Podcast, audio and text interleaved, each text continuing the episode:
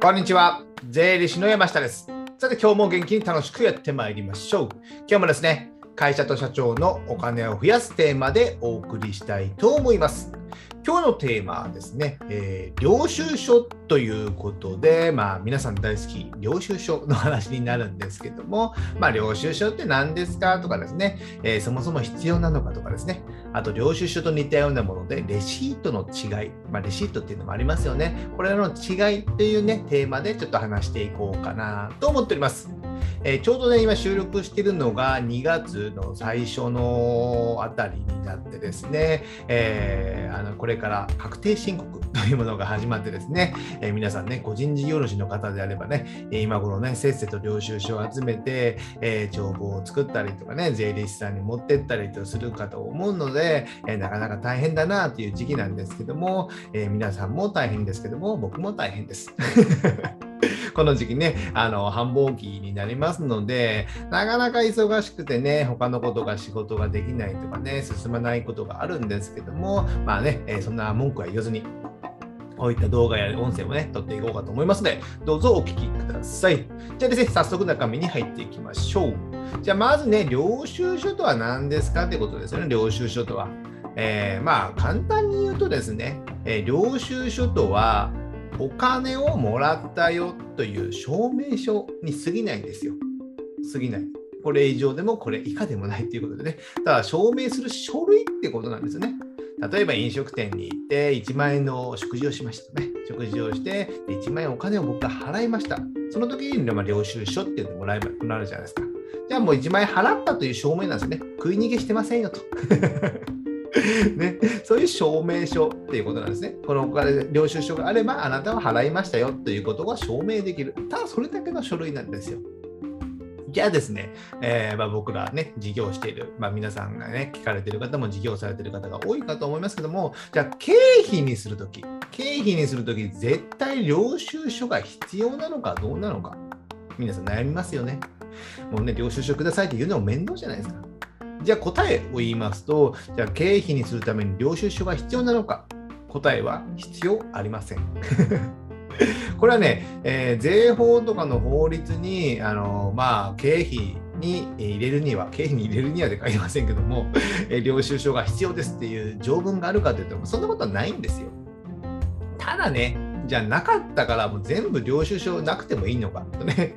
言うと、えーそんなのね、まあ、記憶して、ね、いくら使ったとかね、いついくら使ったとか覚えてるわけじゃないんじゃないですか。でね、えー例えばじゃあ逆に税務調査が来てね、えー領収書が全く残ってませんでした。だとね、それほんまに経費なのかみたいなね、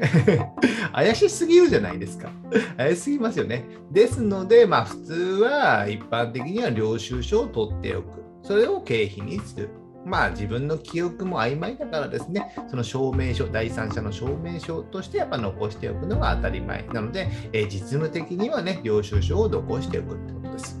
ただね、万が一ない時とか、万が一忘れ、えー捨てたとかね、えーしまった、捨ててしまったとか、なくしてしまった場合にはですね、これはね、メモでもしておいてください。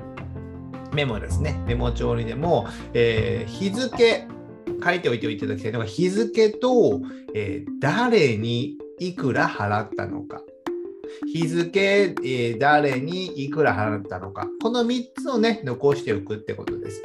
例えばカフェで1000円のね、えーなんかお茶を払った。1000高いか。まあ1000円にしておきましょう。えー2月3日、えースタバで1000円払ったっていうのをね、残しておく。こうすればね、えー領収書の代わりとして、これをで経費にするってことですね。これをね、でもね、えー多用してはいけない。使いすぎてはいけませんけども、これをね、残しておくことで、えー心で、え領収書を使っあえーもらったけど捨ててしまった、忘れて、えーなくしてしまったっていうことをメモで残しておけば経費にすることは可能です。よくあるのが、あの、冠婚葬祭とか、あのまあ、なんですかね、えー結婚式とか行った時にね、えーお祝儀、ご祝儀を包んだ時に3万円包みました、5万円包みました。そのね、えーじゃあ領収書くださいでね、受付で言えないじゃないですか。ですので、その際ね、え、何月何日、3月3日、え、なんとかの会場で、え、取引先のなんとか社長の、え結婚式に行ったので3万円包みました、5万円包みましたというね、えメモを残しておくことで、えそれが、ね、経費、領収書代わりっていうかですね、経費にすることがそれでできるってことです。それで客観的に第三者に、え示しがつくからですね。ということで大丈夫です。ただね、ここで、ここからちょっと余談なんですけども、まあ、令和5年10月だったかな、消費税のね、インボイスみたいなのが始まってですね、えー、これめんどくさいですよね。なので、今後ね、えー、結構大変になると思います、中小企業も。ちょっと厳しい話しますけども あの。よくあるのが、飲み屋、居酒屋とか飲み屋で、行って、あの会計するときになんかね、伝票の切れ端みたいなのね、1万3000とか渡されるじゃないですか。あれ怪しいっすよね。あれ領収書じゃないですもんね。で、じゃあ、接待交際費で使おうとしたときに、そのこうインボイスに始まるとですね、そのインボイスを発行する業者の会社名とか、なんとか番号とかね、インボイス番号、何番号かな、何番号とかがいるんですよ。そうしないと、まあ、経費にすることはできるんですけども、消費税の控除ができない。払った消費税をね、差し引くことができないということになりますので、この辺でちょっと大変、皆さんね、どういう仕事されてるか分かりませんけども、まあ、そういう領収書を発行しなきゃいけないとかね、いう業者であればですね、お店とかでもそうですよ。であればちょっと大変になりますので、このあたりの仕組みとかシステムをね、ちょっとね、検討されてみてはいかがかなと思います。ちょっと余談でした。じゃあですね、あもう一つ余談。あとね、領収書の宛名ね、えー、領収書の宛名、宛名は何にしますかって聞かれるんですけども、特段別に必要ありません。自分の会社名言うのも大変じゃないですか。で、なんかね、そんなね、カタカナのか名前とかね、えー、会社名とか、あともう漢字が難しいとかなると、言うの、伝えるのもめんどくさいじゃないですか。じゃあ名刺を出すのかってね、この名前でしてくださいとめんどくさいので、もう僕は書いてないんです。まあ、上様問題もありますよね。上様ってね、上様でお願いします。上様でどの人やみたいなね。えー、なんかね、偉い人なのかよくわかりませんけども、まあ、特段僕は書かなくてもいいかなと思ってます。ただね、これを悪用してはいけませんよ。悪用のやり方はここではお伝えはしませんけども、まあ、悪用せずに、ちゃんとまあまあもらうってことぐらいで大丈夫で、上様でも問題ないですけども、まあ、宛名は結構ですっていいかなと思います。それね、書いてもらう時間とか手間の方がもったいないので、えー、僕は別に必要ないかなと考えております。じゃあですね、この領収書と似たようなもので、レシートってあるじゃないですか、レシート。で、えー、レシートっていうのは、あのちょっと長いね、長いっていうのもいいんですけど、長いペラペラした紙の方なんですけども、領収書はね、ちょっとね、格式ばったね、えー、綺麗な紙で出てきますけども、じゃあ、領収書じゃないと景品できないのか、レシートではダメなのかというと、ダメではありません。領収書もレシートもイコール同じ意味ですので、まあ、これを払って払ったという意味でね、え証明するものになりますので、別に税務上ではね、領収書がないと経費にできないっていうことは一切ありません。なので、わざわざね、領収書くださいとか言わなくてもいいんですよ。レシートがあればレシートで経費になるからですね。で、逆にですね、僕からの提案としては、領収書よりもレシートの方がいいです。もう一度言いますよ。領収書よりもレシートの方が良い。理由はですね、領収書って、えー、お店の名前と、ま、日付と金額、ね、最低限のことは書いてやるんですけども、何を買ったのかが分かんないんですよ。だから英語のね、なんとかのなんとかというお店の名前があって、え5万円と書いてね、えなんか消耗品みたいな感じにね、言われたって言ってもですね、この中身何ですかみたいなね、5万円の。ね、それ洋服かもしれない、あなたのね。あるんですよ領領収書しか出さない社長もね。あいらっしゃいます。でもレシレシートだったら、えー、靴2万円とかね、ジャケット3万円とか分かるんですよ、レシートの中身がね、あ明細の中身がですね。なので、えー、税務調査で同じね、えー、じゃあそういうそのようなお店がいっぱい出てきて、なんかこれ怪しいなって言ってネットでググったら洋服屋さんだったとかね、そういうものがたくさん出てきたら、まあ、芸能人じゃない限り、なかなか経費に落とすのは難しいかと思いますので、えー、それは経費として認められない可能性が高いんですよね。ですので、ちゃんとレシートを出すということで、別にそのレシートの中身を見られても、変なもの買ってませんよっていうのであれば、レシートを出せるんです。出せます。逆にね、領収書しか出せないってことは、怪しいものを買ってるってことなんですよ。税務署これは結構見てると思います。ですので、僕はもうレシートを出してください。まあ、手間だからですね。で、最近、コンビニ、昔はコンビニとかね、なんか領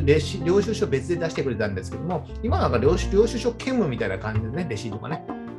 それで明細が出てる。昔みたいにね、えー、セブンで、セブンイレブンで領収書をくださいってもらってね、セブンイレブン2万5000円とか使ってね、これ何買ったんですかみたいなね。いや、会社の備品ですみたいなね。そう言われたら、まあ、そう、それし、そうしかないじゃないですか。でも、そこにね、えー、お酒を買ってるとかね、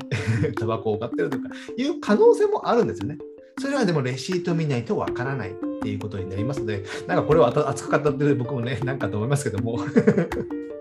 なので、えー、まあ、手間がかかるようですし、えー、税務署とか第三者的にもね、レシートの方が信頼がしやすいことになりますので、ぜひね、レシートをもらう癖で全然大丈夫ですので、え領収書をもらうよりもね、えレシートをもらう、レシート上で大丈夫ですよというね、一言でいいかなと考えております。でですね、まあ、本題というか、この領収書、まあ、一応総括して領収書と言いますけども、領収書があればですね、まあ、経費が増えるじゃないですか。経費が増える。ね。えー、みんな経費を増やしたいからね、まあ、利益が出てるのは前提ですよ。経費を増やしたいから領収書を集める。集めるって言い方いけないですね。領収書をちゃんともらうんですけども、まあ、よく僕が言っている、まあ、売上から経費を差し引いて利益が出ますよっていう計算式言ってますよね。で、この利益に対して税金がかかる。そして税税率をかけて税金が出るってことなんですよね。ということは、この経費が増えれば利益が下がるので、えー、おのずと税金が下がるっていうことなので、領収書の金額かける、まあ、税率会社、会社の法人税の税率とかですね、その分ね、節税になるってことなんですよね。例えば、1万円の領収書がありましたとね、それで25%の法人税がかかるとすれば、2500円の税金が下がるってことなんですよね。ですので、えー、まあ領収書を集めてはいけませんけども、ちゃんときちんと取っていくことで、ちゃんと証明ができる。やっぱなくしてね、じゃあ今確定申告シーズンでですね、えー、領収書、1万円の領収書ね、えー、8月に使ったっていうのをね、なくしてたら覚えてないですよ、絶対。絶対に覚えてないです。僕はね ですので、ちゃんと取っておいて、えー、一定のファイルに入れておく。で、顧問税理士に渡すとかですね、しておかないといけないってことですね。っていうことですね、えー、この分、まあ、法人税の税率分下がるので、まあ、使いすぎてはいけませんよ。利益がないのに無駄に使う。ね、無駄なものは買ってはいけませんけども、領収書があることによってちゃんと経費にできる。で、ちゃんと節税ができるっていうことですので、そこはね、十分ご注意ください。じゃ最後ね、えー、まとめとなりまして、えー、経費にするには、まあ、領収書が絶対必要というわけではないです。必要でなくても大丈夫。ただね、第三者に示すためには、やっぱね、領収書あった方がやっぱりいいってことですね。じゃあ、領収書じゃないと絶対ダメなのかというと、えー、そうではなくて、もうレシートでも大丈夫ってことですね。なんならね、レシートの方がいい。僕は言っています。でですね、領収書というのはね、まあ、税金のね、えー、税金が下がるってことなんで、僕はね、税金のキャッシュバックを受けれるってことでね、ま約3割ぐらいはね、キャッシュバックになると思いますので、まあ、集めてはいけませんけども、ちゃんと取っておいて、えー、漏れなく経費にすることをちゃんとやっていきましょう。じゃあ今日はですね、領収書の意味とか、レシートの違いとかについて解説しました。で最後ですね、えー、告知といたしまして、こういったね、僕がですね、お金や税金の話をですね、今は音声や動画でお届けしてるんですけども、これをですね、今テキストでまとめて配信しております。こちらね、概要欄にブログのリンクを貼っておりますので、こちらの方にですね、えー、まあ、調べたいことをね、検索窓とかに入れてもらって検索してもらうと、過去の記事が出てきますので、しっかり勉強されたい方はですね、こちらを読んでいただけると助かります。あとですね、Amazon の電子書籍である Kindle ですね。Kindle で電子書籍を出版しています。基本的に決算書関係の本が主になりまして、中小企業のね、決算書の見方とか、まあ、基本的な考え方、まあ、こういった経費の部分のね、考え方っていうのも書いておりますので、こちら Amazon のサービスである Kindle Unlimited というね、月額980円のサービスであればですね、僕の本すべて無料で読み放題になっておりますので、ぜひダウンロードしていただけたらなと思います。で、今日はこれぐらいにしたいと思います。ではまた次回お会いしましょう。さよなら